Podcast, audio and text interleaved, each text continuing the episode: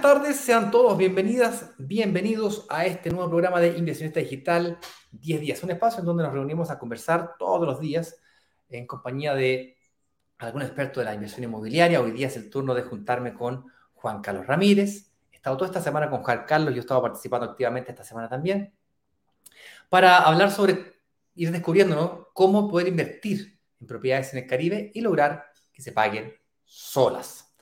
Eh, eso puede parecer simple, pero no tiene nada de simple.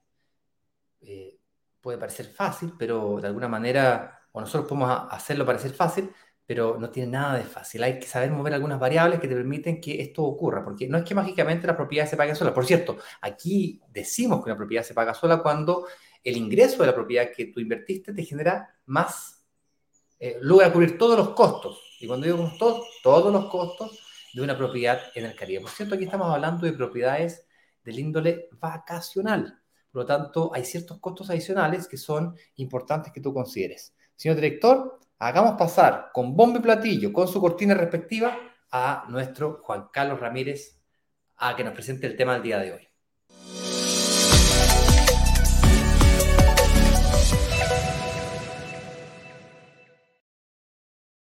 ¿Cómo va?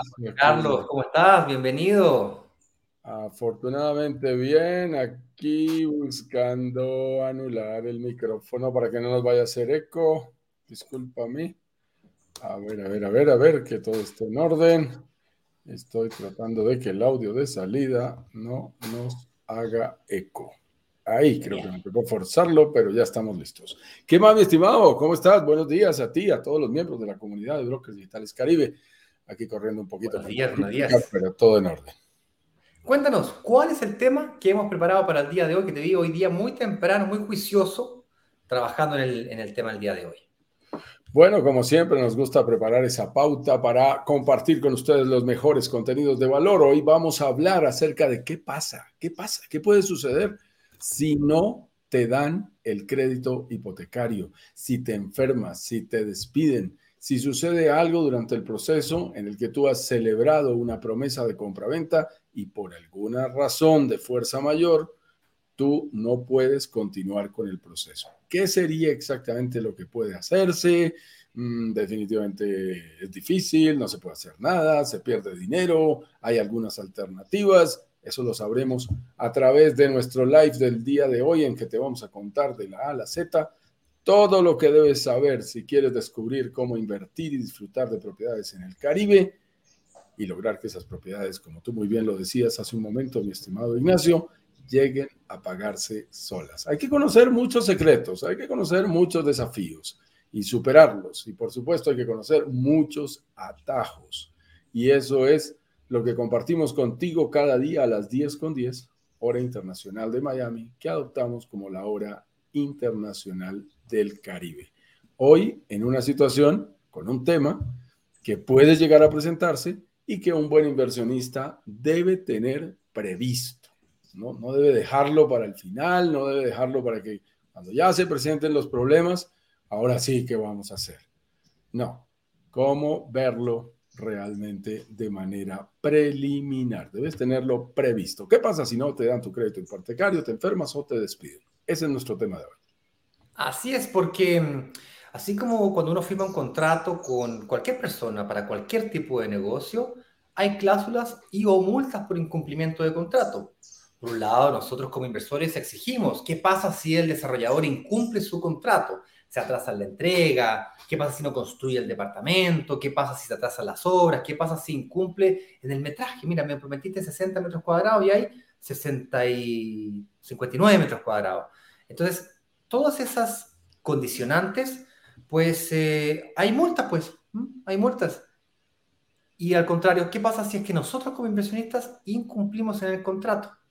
¿Qué pasa si es que yo firmo contrato con un desarrollador inmobiliario llega la fecha de sacar mi crédito hipotecario, que representa en muchos casos el 70%, el 60% del valor de la propiedad, es una parte importantísima para el desarrollador recibir ese, ese, porcentaje.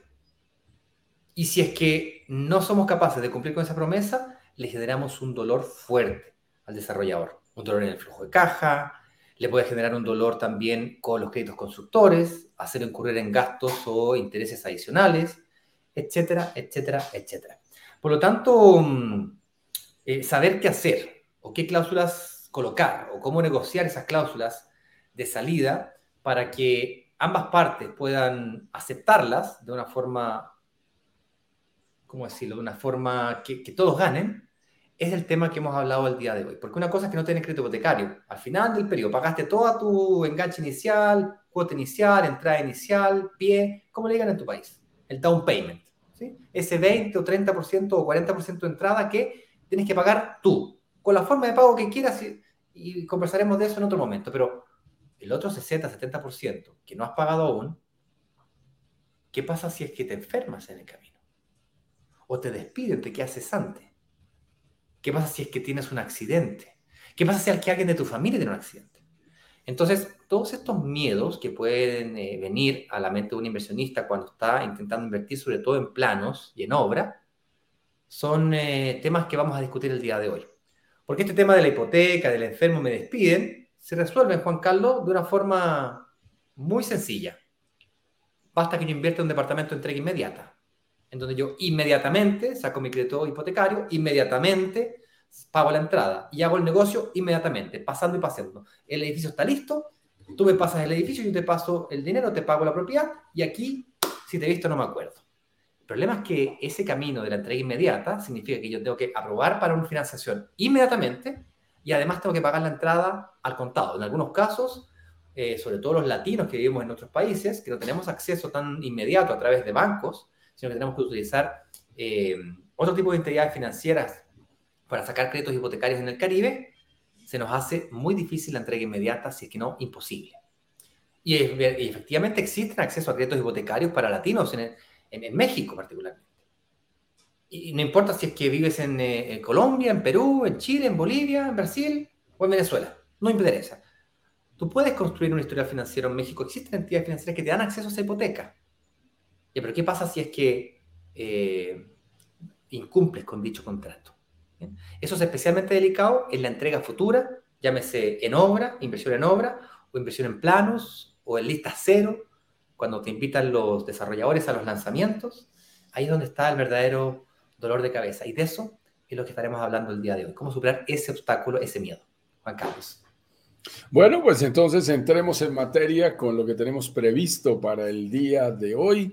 No sin antes decirte, cuéntanos desde qué lugar, desde qué ciudad y país, como ya lo están haciendo algunas personas que están con nosotros en línea allí, juiciosos. Eh, soy Erigasca 14 de Irapuato, Guanajuato, en México. Así, juiciositos, nos cuentan la capital mundial de las fresas, no tenía ni idea. Qué bueno que nos cuenten desde qué lugar se están conectando con nosotros, cuéntenos la ciudad, cuéntenos el país y por supuesto también, si tienes comentarios, preguntas, eh, déjanos las preguntas. Nuestro señor director estará previamente estableciendo las más interesantes y al final de cada sesión tenemos la oportunidad de disponer de unos minutos para contestarte. Así que aprovecha. A mí los abogados me han enseñado que toda consulta acarrea honorarios. En este caso, no acarrea honorarios, no tiene ningún problema, es totalmente gratis, no te vamos a cobrar un solo peso por las respuestas. Si te podemos ayudar en algo, con nuestra información, con nuestro conocimiento, será un gusto hacerlo. Déjanos las preguntas y al final del día de hoy la respondo. Tengo una pregunta para ti. Dime una cosa. Yo sé que tú eres hijo de educadores, pero ¿cómo logras mantener tanta información en ese cerebro tuyo? Yo creo que no conozco ciudad que no hayan dicho acá, o que no conozcas, o cuando lo conozcas alguna gracia, alguna característica, alguna magia, algún, algún subtítulo, alguna frase. De... ¿Cómo tú sabes de que ¿Cómo se llama la ciudad que dijiste recién? Ah, no, no, no, pero está, eh, no, no, pero ahí sí me están soplando. Este está en, el, en los comentarios, ¿no? Irapuato. Ah, Irapuato está, está, y esa me la están soplando. Capital mundial de las fresas. Diablo, este hombre se sabe todas las ciudades de Colombia, todas las ciudades de México. Pero, ¿qué está pasando? Te digo una cosa, como soy hijo de profesor de geografía, te tengo que decir que desde que era muy niño, pero niño eran 5, 6, 7 años, me gustaba jugar con el mapamundi, me gustaba aprenderme las capitales. Tenía otro amigo con el que decíamos el país y el otro repetía la capital. Viajaba mentalmente y siempre he tenido como una gran aproximación hacia ese tema. Y luego ya cuando la vida me dio un poquito más de chance de, viajar, me pareció fantástico.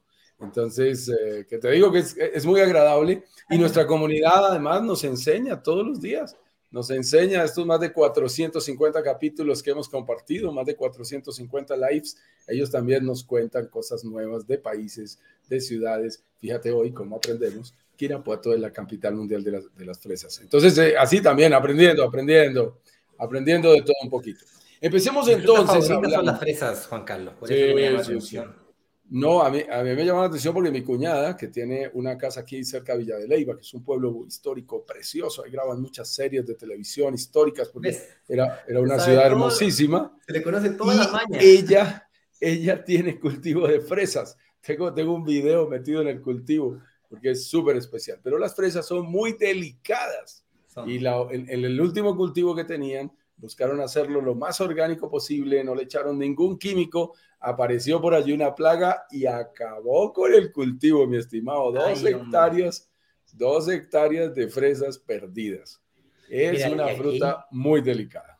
Llevándolo al mundo de la inversión inmobiliaria, inclusive la ganadería y la, y la agricultura tienen, son inversiones que tienen un nivel de riesgo elevado si lo comparo con el riesgo que eventualmente puede tener una inversión inmobiliaria. Yo sé que aparenta tener riesgo este tema de qué pasa normalmente cuando una de las partes incumple el contrato. La respuesta obvia es multas, señores. Hay multas. Entonces, ¿cómo podemos salir de un contrato si es que nosotros estamos incumpliendo y salir de forma digna, sin que se queden con el 100% mis ahorros y sin que yo, pues, eh, vaya, ¿cómo recupero mis ahorros? Por lo menos que recupere mis ahorros, aunque pierda el costo de oportunidad. ¿O cómo hago un negocio de esto? Hablemos un poquito de eso. Hablemos un poquito de eso y eso que tú estás mencionando me parece muy importante para irnos sintonizando en el tema y es hablar de los riesgos. Hay una palabra que a veces a los brokers eh, eh, mm, mm, pretenden forzarnos que la, que la digamos y es garantíceme. Usted me garantiza los ingresos, usted me garantiza que todo se va a llevar a cabo. Usted me garantiza. Y, fíjate que ahora que estamos utilizando la analogía de las fresas, de la agricultura, de la ganadería, no, mira, en, ningún negocio hay ese tipo de garantías. Hay un factor de incertidumbre. Y nosotros, en nuestro caso, como brokers responsables, tenemos que ser muy serios en decirte que todo el proceso que hacemos busca mitigar los riesgos, busca disminuirlos, busca prevenirlos, busca que tú tomes las decisiones a tiempo de la manera más inteligente y financieramente responsable, pero siempre hay variables de mercado, siempre hay elementos que tienen que ver con el escenario económico, con los movimientos internacionales. ¿Quién iba a prever una pandemia? ¿Quién iba a prever un escenario de hiperinflación? Se, van dando escenarios macroeconómicos y fenómenos que también nos afectan. Entonces, quiero que lo tengan bien presente porque a veces es como, no, ustedes en el sector inmobiliario no me están garantizando. Con todo respeto, ni aquí ni en ninguna parte. Yo estuve en la Bolsa de Valores de Nueva York. Allá con gusto te dicen, usted pone la plática aquí, nadie le responde a uno por un solo centavo. El día que perdí 5 mil dólares, es más, mi, mi, mi tutor, mi manager en ese tema, mi coach, lo llamé, le dije, estoy triste, mira lo que se me acaba de perder. Me dijo, ¿es el dinero del mercado de tu casa? Le dije, no. ¿Es el dinero del colegio, de la educación de tus hijos? Le dije, no. Dijo, bueno, entonces eh, sécate las lágrimas y alista a volver a empezar. Vuelve y empieza. Se perdió. Millones. Daddy Yankee, lo que pasó, pasó. Y, y yo quedaba asombrado. Yo dije, wow, así de fácil se pierden. Entonces, en, el mundo de las inversiones y en el caso específico de la bolsa, como te da, te quita. Las criptomonedas, hay gente que me llama un día, Juan Carlos, emocionado, tú debes entrar en este negocio. Y de pronto porque nos ven un poquito en las redes sociales como figuras públicas, entonces a veces eh, creen que nosotros estamos entrándole a cuanto negocio está por ahí circulando, ¿no? Entonces hay gente que quiere invitarte al multinivel, hay gente que quiere invitarte a, otros, eh, a otras figuras, hay una que se llama ahora EXP, en el mundo de los brokers, eh, que yo respeto muchísimo, pero que tú lo sabes, nosotros somos zapatero a tus zapatos, somos de focos, sabemos hacer una cosa bien hecha y no diversificamos de esa manera. Entonces, aquí lo que estamos hablando es riesgos. Por Dios, el riesgo es inherente a los negocios, al mundo de los negocios. Es más, hay una regla universal inviolable en el mundo de los negocios y es que a mayor riesgo, mayor rentabilidad, a menor riesgo, menor rentabilidad. Ah, tú quieres alta rentabilidad con bajo riesgo, te tengo malas noticias. No existe, no existe. No funciona así. ¿Qué es lo que buscamos? Ah, que busquemos esa alta rentabilidad mitigando los riesgos, teniendo la mejor información posible, tomando las mejores decisiones de manera financieramente responsable. Pero siempre hay ese factor considerado. ¿Qué puede pasar?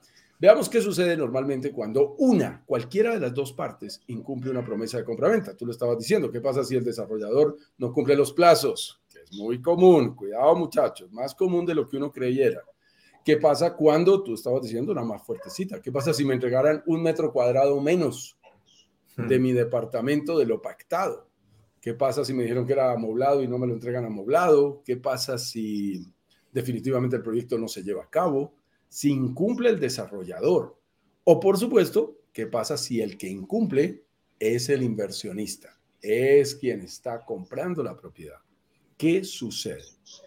Cuando estamos hablando de propiedades en preventa, es decir, sobre planos, en blanco, como le ponen ustedes color allá en Chile, si están, si estamos hablando, está en papeles, todavía hay un potrero, no ha empezado la construcción, se suele firmar se suele firmar un documento muy conocido, muy importante, que aquí ya estamos mencionando, que se llama las promesas de compra-venta. Y, como su nombre lo indica, consiste en que hay una parte del famoso prometiente vendedor que se compromete a entregar una propiedad en las eh, características y condiciones que allí se estipulan, y un prometiente comprador que se encargará exactamente de cumplir eh, a cabalidad lo allí acordado, en especial con respecto a la forma de pago, en montos y plazos, para que juntos puedan llevar a cabo luego una entrega formal de una propiedad que se escriturará, porque solo se puede escriturar hasta que haya un cuerpo cierto, hasta que exista. No puede haber escritura en el primer momento, sencillamente porque no hay propiedad. Por eso todo se hace a través de una promesa. Si ese proceso dura 12 meses, 18 meses, 24 meses, 36 meses todavía para la entrega, esa promesa se vuelve muy importante. Y cuando se hace una promesa, de pronto algunos de ustedes también han hecho una promesa de compraventa, por ejemplo, para vender un auto, también se suelen utilizar en otros espacios y por supuesto una propiedad. Si por alguna razón alguna de las dos partes incumple, se suele colocar allí una cláusula, un párrafo que habla, un parágrafo que habla específicamente acerca de las multas, indemnizaciones. En algunos países se llaman arras. Eh, entre otras cosas, hemos descubierto que la manera de decir arras en Colombia es diferente de decir arras en México, por ejemplo. Es, es diferente, porque en Colombia todo lo que tenga que ver con arras, si por alguna razón no se lleva a cabo el negocio, se pierde en, México no se entiende por arras lo mismo. Arras es lo que tú das de adelanto, pero es diferente a eh, la póliza o el valor de, la multa de incumplimiento. No es la misma. En Colombia es la misma. Y, y, me ha costado, he tenido que explicarlo varias veces a algunos clientes colombianos y por eso terminé descubriendo que había una diferencia en el lenguaje jurídico de México y de Colombia. Entonces, miren ustedes, el juego es, es lógico que si yo me comprometo, porque es lo que hace la promesa, me comprometo a comprar o a vender e incumplo, debo de alguna manera indemnizar a la contraparte. Debo, debo decir, es lógico, si yo tuve una propiedad eh, bloqueada durante 18, 20, 24 meses, no estuvo disponible para la venta del, del desarrollador y después digo, no, no puedo seguir en el negocio, yo lo afecté no hay nada que hacer. Yo lo afecté en su inventario, en su plusvalía, en su flujo de caja, en la necesidad de buscar un nuevo inversionista. Y por lo tanto se suelen fijar multas. Yo he visto multas fuertes, mi estimado, multas mm. del 20%, del 15%, del 10%, son comunes en el mundo de la inversión inmobiliaria en los diferentes países. Vi una casualmente que me sorprendió del 25% en Argentina. No sé si hay algo especial allá, que, haga que las multas sean tan altas. Pero en el Caribe te encuentras multas del 20%, del 15% sobre el valor total de la propiedad. No sobre lo que tú has entregado, no sobre la entrada inicial, pie, down payment, sobre el valor total de la propiedad. Entonces, en una propiedad de 150 mil dólares, pueden ser 30 mil dólares este chiste si no se organiza bien y se pueden perder. Nosotros eh, tenemos que decir que esa, esa, ese incumplimiento de la promesa, a mí me gusta utilizar una palabra que me la enseñaron los buenos abogados y que tiene mucho sentido, y es hay que buscar al máximo que las cláusulas que estén allí en la promesa de compra-venta busquen una reciprocidad simétrica. Eso es importante. ¿Qué significa esa palabra tan extraña? Significa, si nosotros incumplimos, nos cobran el 20%. Pero si el desarrollador incumple, le cobramos el 20%. Eso es simétrico. Les soy sincero, vayan y revisan muchas promesas de compraventa. No son simétricas, son asimétricas. Es decir, es la ley del embudo. Lo ancho para uno y lo angosto para el otro. Cuidado. Hay que tener cuidado. Nosotros cuando vamos a revisar, cuando seleccionamos proyectos, cuando tenemos la oportunidad de entrar en un momento temprano, buscamos al máximo que haya una reciprocidad simétrica. Es decir, el, desarrollador a veces le gusta apretar, entonces aprieta al inversionista. Con esa misma fuerza con la que aprieta al inversionista, te aprietas tú si llegas a incumplir. Porque es lo justo, es lo justo para ambas partes. O sea, que el desarrollador no hizo la obra. Señor, usted me tiene que devolver la plata más 20%. Así funciona. Y hay leyes de protección al consumidor que nos defienden en todos nuestros países. En el caso particular de México, la conocemos muy bien. Yo tuve la oportunidad de leer despacito esa ley, está en el Internet y la puedes ver y fue copiada en gran parte de la ley de protección al consumidor de los Estados Unidos, lo cual hace que el mercado se regule y sean exigentes. No, es que aquí cada proveedor, cada desarrollador hace lo que quiere. No, esto es juicioso, hay que cumplir realmente. Entonces, eh, realmente tú, tú lo estabas mencionando, Ignacio. ¿Qué sucede normalmente cuando una de las partes incumple? Vienen multas. multas. Es normal, buscamos que sean simétricas, revísate por ahí si tienes promesas, de pronto ah, la que firmaste en el pasado no la habías visto y no es tan simétrica, pero básicamente buscan indemnizar a la contraparte por no haber dado pleno cumplimiento a la promesa de compraventa. Avancemos un poquito, Juan Carlos, porque en la medida que yo mantengo, yo tengo información de cómo salir dignamente eh, de esas cláusulas, de esas multas, eh, vamos a lograr que nuestras inversiones sean de alguna forma más seguras, porque el otro día discutía con mi hermano respecto de unas inversiones inmobiliarias que yo había realizado que las consideraba altamente riesgosas. Sin embargo, yo conocía algunos conceptos de sesión de promesa, eh, resiliaciones en el caso de enfermedades graves y cosas por el estilo, que vamos a explicar ahorita, que lo que son y que lo que... Y esas me permitían ver con bastante claridad que la oportunidad que yo estaba aprovechando era, de hecho, bastante segura. Él, en cambio, no conocía este concepto de las sesiones de promesas, no conocía cuándo tenían multa, cuándo no tenían multa, qué pasaba si uno quedaba desempleado o se enfermaba, y él, por tanto, consideraba una inversión inmobiliaria muy riesgosa.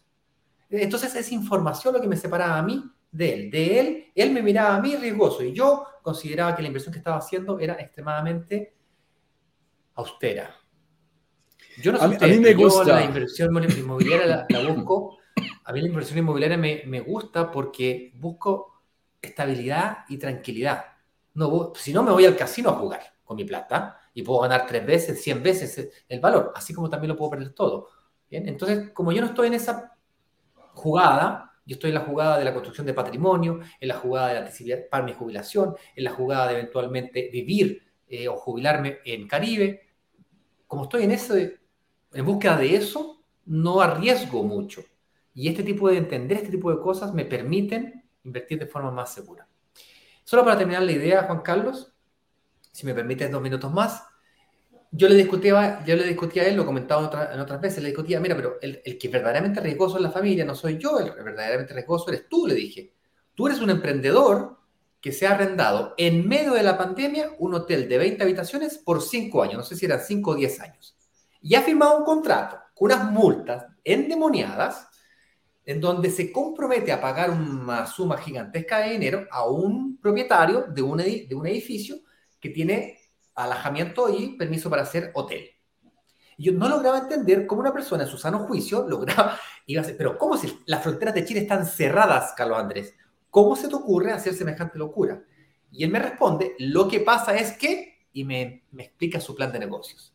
Una vez que me explicó su plan de negocios, me hizo todo el sentido del mundo y claro, él iba a financiar con el restaurante, con el bar, iba a dejar las habitaciones sin ocupar hasta que él las remodelara y con el bar y con el restaurante eh, ya tenía permiso para funcionar, él iba a financiar la remodelación y el alojamiento y renovación de las habitaciones que ya estaban bien deterioradas, él iba a ir eh, reparando y mejorando durante el periodo de pandemia las habitaciones para que cuando se abrieran las fronteras, él sea el mejor hotel de la región.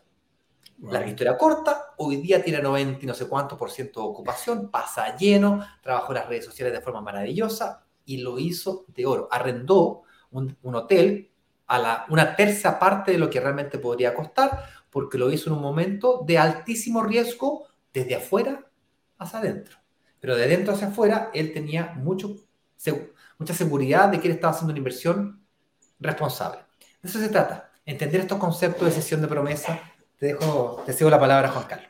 Excelente, yo creo que ese concepto es súper valioso y tendremos que ampliarlo también en otros lives y es ese concepto de, riesgo versus ah, información, porque, porque es, demasiado importante. Cuando hay ese plan que tú estás mencionando, esa estrategia, ese conocimiento, tú mitigas.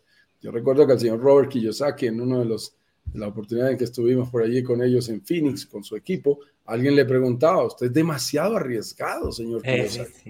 Y él decía, realmente, realmente yo creo que yo soy más bien un inversionista, un inversor, como lo dicen allí en inglés, conservador.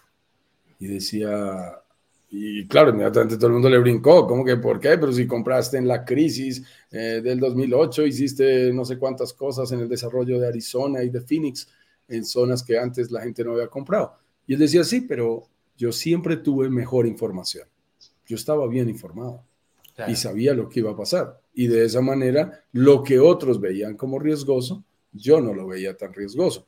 Yo tengo que decirte, mi estimado Ignacio, que entendemos que muchas personas que van entrando a la comunidad pueden ver en una inversión en una propiedad en el Caribe un riesgo. Claro, es absolutamente válido, es otro país, no conozco la gente, cuáles serán las leyes, qué pasará con los impuestos, qué pasará con la financiación, quién me administrará la propiedad, quién me la rentará. Pueden pasar muchas cosas. Cuando tú estás bien informado, si tú me preguntas a mí si yo lo considero riesgo, yo digo, ah, caramba, no tener más plata para poder invertir más. Claro. Porque estoy absolutamente convencido de las posibilidades que existen. Claro, tenemos más acceso a la información y eso es lo que nos encanta compartir con los miembros de nuestra comunidad. ¿Qué es una sesión de promesa? Te dejo, te dejo responder la sesión de promesa. Voy a apagar mi cámara 30 segundos, voy a buscar agua y ya regreso, dame 30 segundos. Dale. ¿Qué es una sesión de promesa? Bueno, muy bien. Estábamos hablando. A ver, Ponme otra vez. Listos, gracias. Estábamos hablando sobre lo importante que es ese documento que se llama promesa de compra-venta cuando estamos haciendo una inversión sobre planos, una, eh, una, inversión en preventa. Hasta ahora hay un potrero, todavía no hay un cuerpo cierto, una propiedad construida. Ok, si ese documento, esa promesa, por alguna razón, en este caso, de parte del inversionista, del comprador, no la puede cumplir, existe una opción que obviamente no se da en todos los contratos. Hay que firmarla, hay que pedirla, hay que negociarla para poderla obtener, que se denomina sesión de promesa. ¿Eso qué significa? Significa tener la oportunidad, ojo, no es rescindir, de ella, ¿no? No, es, no es devolver la propiedad. Cuidado, primera cosa que tenemos que tener bien claro, no es devolver la propiedad, es cederla a un tercero. Eso significa a un nuevo inversionista que se encargará de continuar con el compromiso y cumplir el compromiso original que yo tenía. Ahí la palabra es súper clara, cesión, cesión de promesa. Ahí no dice rescindir la promesa, que es otra cosa. O devuelvo la propiedad, no, no estás devolviendo la propiedad. No puedes decir eso, no le puedes decir al desarrollador, ahí le devuelvo. Ah, no, entonces clava la multa. Así de sencillo. Si tú le dices que le devuelves, yo molesto mucho. Ustedes pellizcan a los desarrolladores, los desarrolladores los pellizcan a ustedes. Así, como así? No, no, no, no. Entonces, ¿qué tal yo también diciendo, ah, entonces no construyo?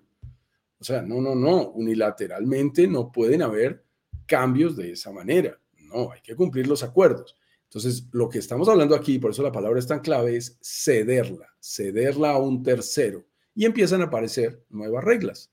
Las reglas tienen que ver con, por, e, e, perdón, por ejemplo, quién cumple, quién busca ese nuevo cedente. Gracias. Ese nuevo cedente, ese nuevo inversionista, ¿quién es el responsable de buscarlo? Obviamente suele ser el titular de la propiedad. Es el responsable. Y viene una pregunta que va aquí acompañada de esta que es muy, que es muy importante.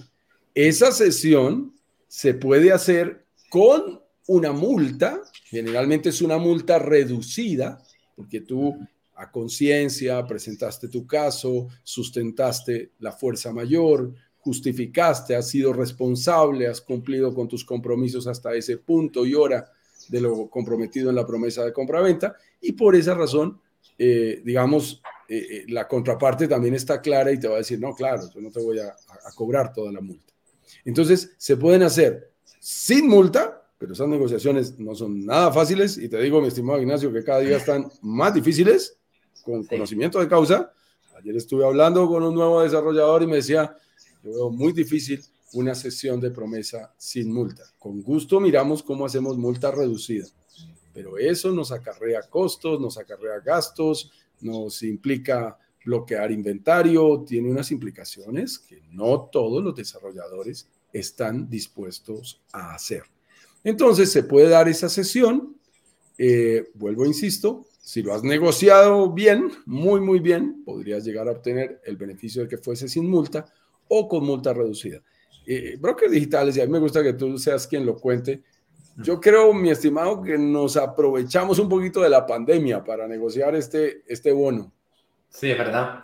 Es verdad porque cuando, cuando nació la pandemia y todos estábamos asustados de que se iba a acabar el mundo y tal, pues nosotros fuimos bastante pioneros, al menos cuando partimos aquí en Chile, de manifestarle a la, a la comunidad, a la comunidad de incorporadoras o desarrolladores inmobiliarios, de que una forma de atraer un público para invertir en etapas tempranas de un proyecto, para bajar las barreras de entrada, sería la sesión de promesas sin multa, eliminar la multa de una vez. Y que el hecho de tener una comunidad o de invertir en comunidad le daba la posibilidad al nuevo inversionista de poder recolocar su unidad en la comunidad. Lo que sí, ese inversionista que había invertido hace uno o dos años atrás, que hoy día estaba incumpliendo su promesa, si no es cierto, iba a existir la posibilidad de recuperar sus ahorros, iba a tener que perder el costo oportunidad, que es todo lo que se haya valorizado la propiedad en el periodo de construcción del inmueble. Y el nuevo inversionista va a tener que calificar efectivamente para la inversión. No puedo yo hacer una sesión de promesa para un para un cedente que va a ceder nuevamente, que va a volver a ceder, para, de, Pedrito para Juanito, de Juanito para Merencano, Merencano para Dios me libre que. Entonces, esto no es, no puede ser chiste, esto es una sola vez. Ese cedente tiene que necesariamente calificar para una, para una hipoteca o comprar el departamento al contado y tiene que tener la entrada, down payment, pie, enganche inicial, como le llaman en tu país, para pagar el total a la vista. Entonces, encontrar ese nuevo inversionista dentro de una comunidad no es tan sencillo, toma tiempo, pero existe. Y, ese, y todos contentos porque si te pones a pensar de una manera amplia, el desarrollador lo que le interesa, el desarrollador no está en el negocio de la cobra de multas, el desarrollador está en el negocio de vender apartamentos. Y si tú le dices, no, no te puedo comprar el departamento, le generas un dolor. Salvo le digas, mira, yo no te voy a comprar, no te voy a poder comprar, devuelve mi plata, pero aquí tengo a alguien que sí te la va a comprar y ahí se hace la triangulación. Hay un costo administrativo ahí de por medio, definitivamente que sí. Correos para allá, correos para acá, WhatsApp para acá, WhatsApp para allá, pero es un costo mínimo. Esa, esa, ese costo o esa multa reducida de la cual está hablando Juan Carlos es una práctica que podemos negociar. Y hasta la fecha, debo confesar que hemos logrado promesas sin multa. No puedo garantizarla en el futuro, pero hasta ahora la hemos logrado. Eh, así que la multa reducida o, o, sin multa definitivamente tiene este factor. Otro sería cobrar definitivamente una multa, pero dejar que el inversionista haga negocio con su propiedad. En Chile eso está estrictamente prohibido, no se puede hacer porque genera una especulación de precio. En México, en cambio, sí se puede o es habitual de que las incorporadoras, las desarrolladoras inmobiliarias autoricen a que un inversionista compre hoy día a 150 mil dólares la propiedad, la propiedad se valoriza en 200 mil dólares, paga la multa y revende la propiedad en la fecha de entrega de la misma cuando el valor de la propiedad ya aumentó. Entonces, tiene una multa, pero tiene una ganancia también sin sacar la hipoteca, que eventualmente podría ser en algunos casos un inconveniente. Entonces, con poco dinero, gana valorización del inmueble. O sea, pongámosles que ponga el 30% de entrada a un departamento de, de 150 mil dólares. Estaríamos hablando que con 50 mil dólares gana una valorización de 50 mil dólares. Pasó de 150 a 200 mil. O sea, duplicó su patrimonio. De eso estamos hablando. Quítale la multa, que la multa sean 10 mil dólares, sigue siendo una ganancia de 40 mil dólares. Es cerca del 70%, más, como el 80% de rentabilidad de retorno sobre tu inversión. Con costos muy bajitos, costos de transacciones internacionales, que para montos altos son insignificantes. Para montos bajitos de 200 dólares, 100 dólares, 500 dólares, claro, el costo de transacción internacional puede ser alto. Pero montos altos de 1.500, 5.000 dólares, 10.000 dólares, 30.000 dólares, claro, el costo de transacción es insignificante. Estamos hablando de un costo de transacción hoy día en el mercado cambiario puede estar entre los 30 dólares, 50 dólares, 60 dólares. Entonces, claro, si voy a transferir 150 dólares, 500 dólares, pues claro, 30 dólares son una barbaridad por transferencia. Todos los meses puede ser una locura. Es por eso que hay que buscar métodos de pago que te permitan realizar eh, transferencias internacionales de una forma con costos reducidos. Podría ser, te pago todos los meses en mi cuenta local y te transfiero una vez cada tres meses de forma internacional o cada seis meses de forma internacional. Hay que buscarle la forma de pago según el mercado que estemos trabajando. Y eso es el tema de las sesiones de promesa sin multa o con multa reducida, Juan Carlos.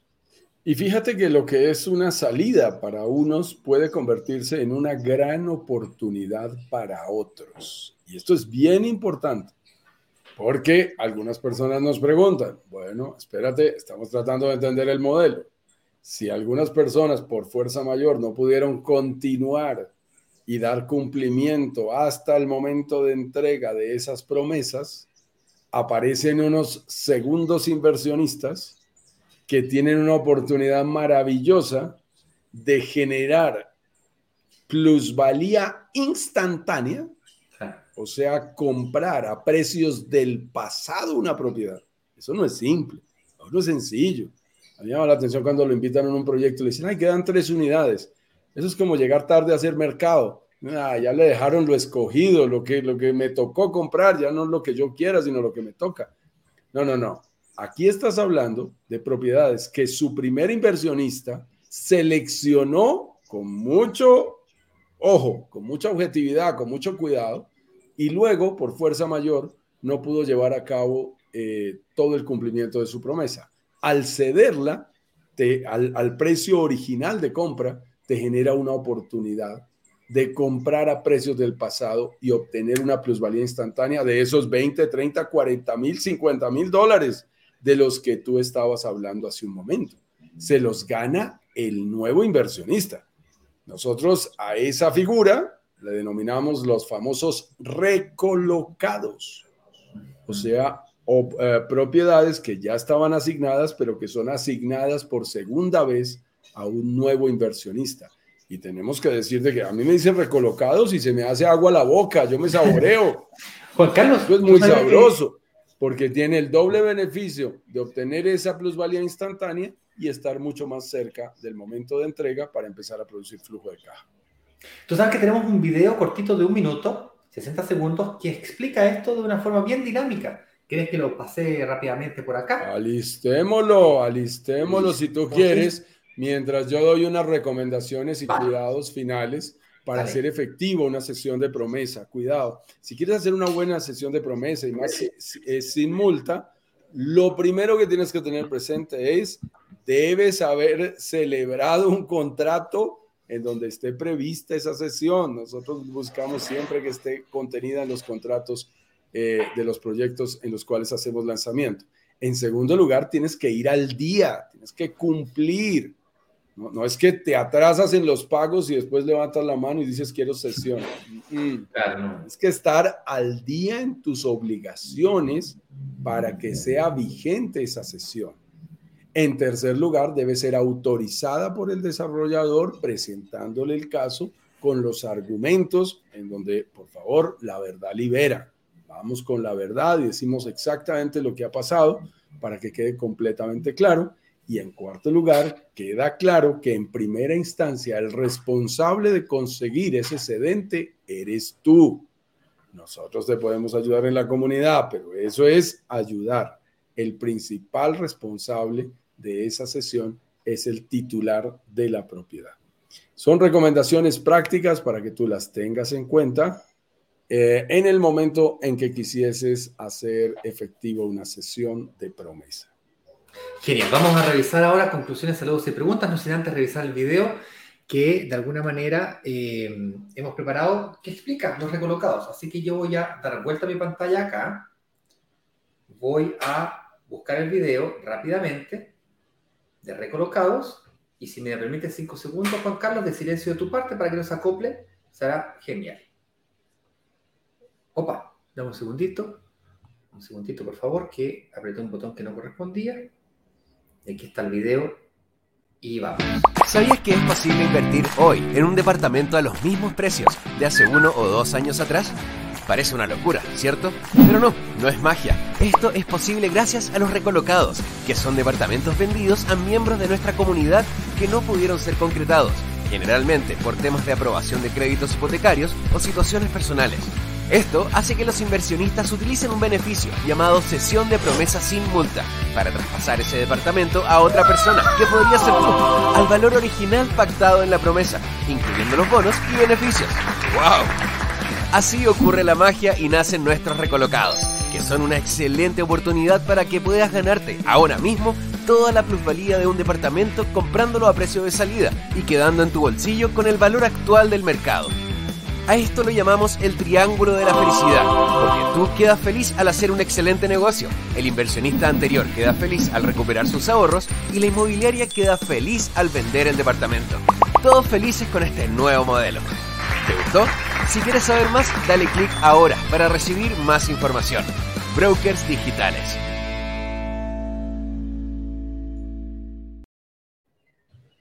Ahí está Juan Carlos. Muy bien, muy bien. Yo creo que bien claro respecto de. Está silenciado, me parece mucho en Instagram. Ah, ok, perdóname. Ahí, ahí estamos ya. Claro, muy bien, qué rico, qué rico ver esa animación y esa explicación bien sencilla, bien práctica para entender aún mejor en qué consiste esta figura de los recolocados que surge precisamente cuando alguien tiene que hacer una sesión de promesa y una sesión de su promesa, y volvemos a decirlo, lo que se constituye en una salida del negocio para unos, se constituye en una oportunidad única e irrepetible para otros. Genial. Eh, y tengo que decir, estimado Ignacio, aquí tenemos fama de largos entre, entre Eduardo y yo cuando compartimos este chat. Eh, esta semana anda ocupadito Eduardo con sus compromisos eh, de universitarios. Sí. Pero, pero es, es bien importante decir que, cuidado, cuidado, miembros de nuestra comunidad, alerta, atentos. Es muy posible que en un próximo lanzamiento estemos dando estas oportunidades. Ya hemos hecho lanzamientos específicos, especiales, nosotros le decimos lanzamientos relámpago, son lanzamientos muy específicos, muy concretos, cuando se nos presentan estas oportunidades. Hay gente que nos dice, ¿por qué no hacen más lanzamientos de recolocados? Y la respuesta, eh, tenemos que decir, Ignacio, es obvia, porque no hay más recolocados, porque no salen tantos, porque no salen todas las semanas, sale, es, es muy eventualmente. Tenemos personas que le hacen duelo a su departamento cuando tienen que cederlo porque dicen, no, yo lo quería, yo lo escogí, yo escogí esa cara, escogí ese piso, ese nivel, con esas características, con esa tipología y es de verdad la fuerza mayor la que les impide eh, continuar con el proceso. Entonces, como no salen todos los días, no tenemos el número suficiente de unidades disponibles, pues hacer un lanzamiento sería crear expectativas que luego no vamos a poder cumplir. Pero cuidado, es muy posible, es donde quiero adelantarles, es muy posible que estemos cerca de un lanzamiento en el que exista esa posibilidad. Es posible que haya nuevos, que es posible que haya recolocados, pero tienes que estar muy atento porque puede surgir. Muy bien, mi estimado. de esta manera, estoy viendo el Instagram. Sí, tengo una pregunta ahí que Sí, tengo una pregunta ahí en Instagram. Ilusión Factory Limitada dice, la verdad, honestamente la ley no la entiendo, de pronto tú me puedes ayudar. ¿Se puede, colocar de alguna, ¿Se puede colocar de alguna manera en la promesa de compra y venta las zonas comunes y amenidades que se nos ofrecen en planos o anexos los planos para que cumpla el constructor con esas áreas y específica? Ahora sí entendí mejor la pregunta. La respuesta es, no solo se puede, sino que se debe. Se debe, se debe. Ojo, hay incumplimientos también que no tienen que ver con eh, de la puerta hacia adentro. Claro, un desarrollador te puede decir, ah, yo te entregué el departamento. Sí, pero no me entregaste el gimnasio, el lobby, la piscina, el bar con el que te habías comprometido. Entonces, se especifican las amenidades dentro de la promesa a la que tendrá derecho esa unidad, esa propiedad que tú estás comprando. Y te digo, los, temas van súper fuertes. Mira, me voy a contar una anécdota rápido, mi estimado Ignacio. En el sitio donde yo vivo, eh, nosotros, eh, yo, he sido presidente del consejo, actualmente soy el presidente del consejo de administración. Me encanta estar en el consejo de administración de propietarios, en, en todos los sitios en donde tengo inversión. La verdad, soy bastante metido. No me preguntes a qué hora saco tiempo para esas cosas, pero me agrada. Cosas que a la mayoría de la gente no le gusta pertenecer. Yo soy de los que me postulo, participo activamente. He sido 15 veces presidente del Consejo de Administración de Propietarios. Quiero que tengas presente lo siguiente. Nos dimos cuenta que la constructora eh, había cumplido, efectivamente, había colocado todo lo que había dicho, y teníamos dos quejas. Una, que no habían puesto bicicletero. Ah, y dos, y dos, que la pendiente en, en las entradas de las torres hay escaleras y por la nueva legislación tiene que haber una entrada con pendiente para personas discapacitadas. Suficientemente ancha y suficientemente cómoda, eso está previsto en las leyes colombianas. Mira en lo particular, demandamos a la constructora por haber incumplido el porcentaje de la pendiente. El porcentaje de la pendiente en la eh, entrada a un par de las, a, dos o tres de las torres. Y ganamos, es más, la, desarrolladora ni siquiera dejó que avanzara la reclamación y llegó a nosotros con un acuerdo, con una indemnización que en su época le costó unos 48 mil dólares. ¿Ok? Entonces, y ese dinero ni siquiera arreglamos las pendientes. Firmamos la satisfacción que teníamos eso y utilizamos ese dinero para otras cosas que queríamos en las áreas comunes. Tú puedes eh, aquí a la gente de Illusion Factory, tú puedes protestar, demandar o reclamar lo que se haya estipulado y no se llegue a cumplir. Eso es muy importante.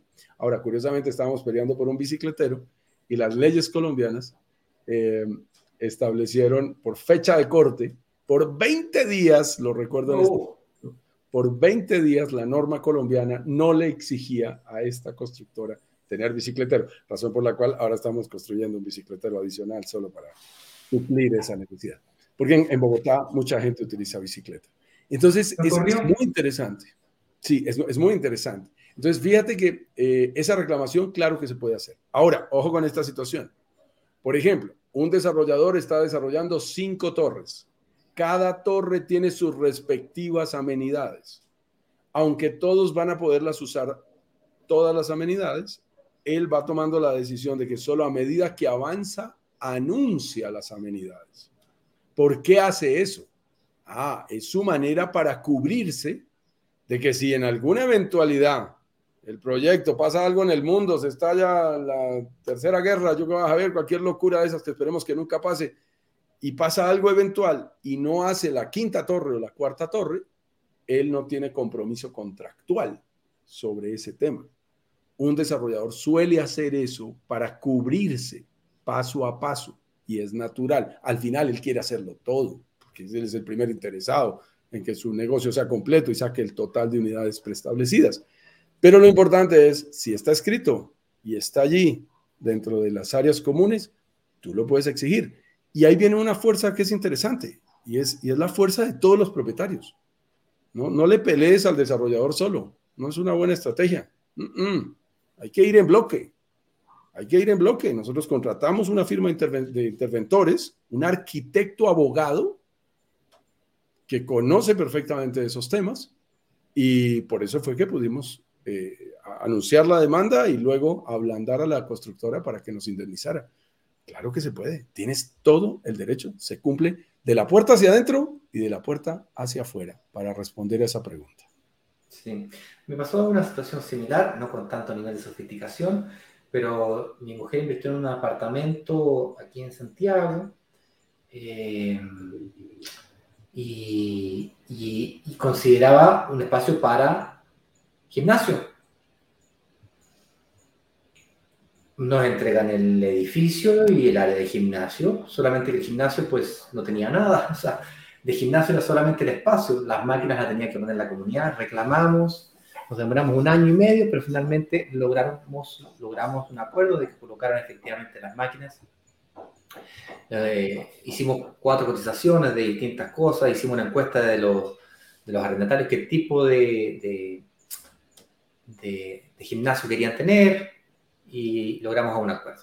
Pero efectivamente eh, hace parte del contrato, tiene que estar en el contrato. Hace parte, hace parte. Lo que haya quedado allí escrito Acuérdense, un contrato es ley entre las partes. Aprovecho aquí para saludar muy rápido a Glenn Adventures, por aquí que está con nosotros, Andrés Gemón, Julia Costa, Juan Brial B, Nati Álvarez, todas estas personas están con nosotros en el Instagram, Lavi Ambro, Mamu1121, eso sí se ponen los nombres complicadísimos, Mao1603, Tafarela Alessandro, muy italiano, Néstor Ismael Madison, Edwin 17, Naum Cruz 01, Illusion Factory que nos estaba haciendo las preguntas, Jordi Serrano, ah, qué bien, estamos por aquí, aquí está Jordi, Samira, qué gusto verte por aquí, Samira Rodríguez, Adri CST, Yerban Barbos, Yerbosa, perdón, Stalin Batista 26, Diana Gimendi, Lisette Holguín, eh, DF Madempe,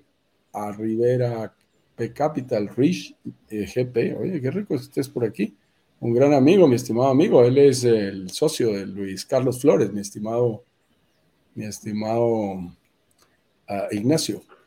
Uh, no escuché, ¿me podrías repetir? Rich GP. Ah, Ricardo, es el socio de el socio de Luis Carlos Flores. Eh, y por supuesto, por aquí Jaime Harris, también está Caro Luna 00. Ah, veo a Beltrán Valentina. Valentina, qué gusto verte por aquí. Ella es de la familia Luis Tag, el socio 618, Paula Sepúlveda, Ganjivo, eh, no más, Andrés Acosta G12. Mira, mira la cantidad de gente que está en el Instagram. A veces nos sorprendemos de la cantidad de gente que nos acompaña en el Instagram y no tenemos la oportunidad de saludarlos a todos. Genial, señores. Entonces, un fuerte abrazo para ustedes. Nos vemos mañana en el último capítulo de la semana de un programa inversionista de nuestro programa Inversionista Digital 1010, porque lo realizamos mañana a las 10 con 10 de la mañana en punto, hora oficial de Miami. Soy Ignacio Corrales, director de marketing de Brokers Digitales, y junto a mi amigo y mi socio Juan Carlos Ramírez esperamos haber logrado transmitir un, poquito de nuestro conocimiento para que paso a paso, en el sentido de dirección correcta, logres invertir de forma financieramente responsable en propiedades en el Caribe, logrando que se paguen solas. Nos vemos. Chao, chao. Abrazos digitales. Chao, chao.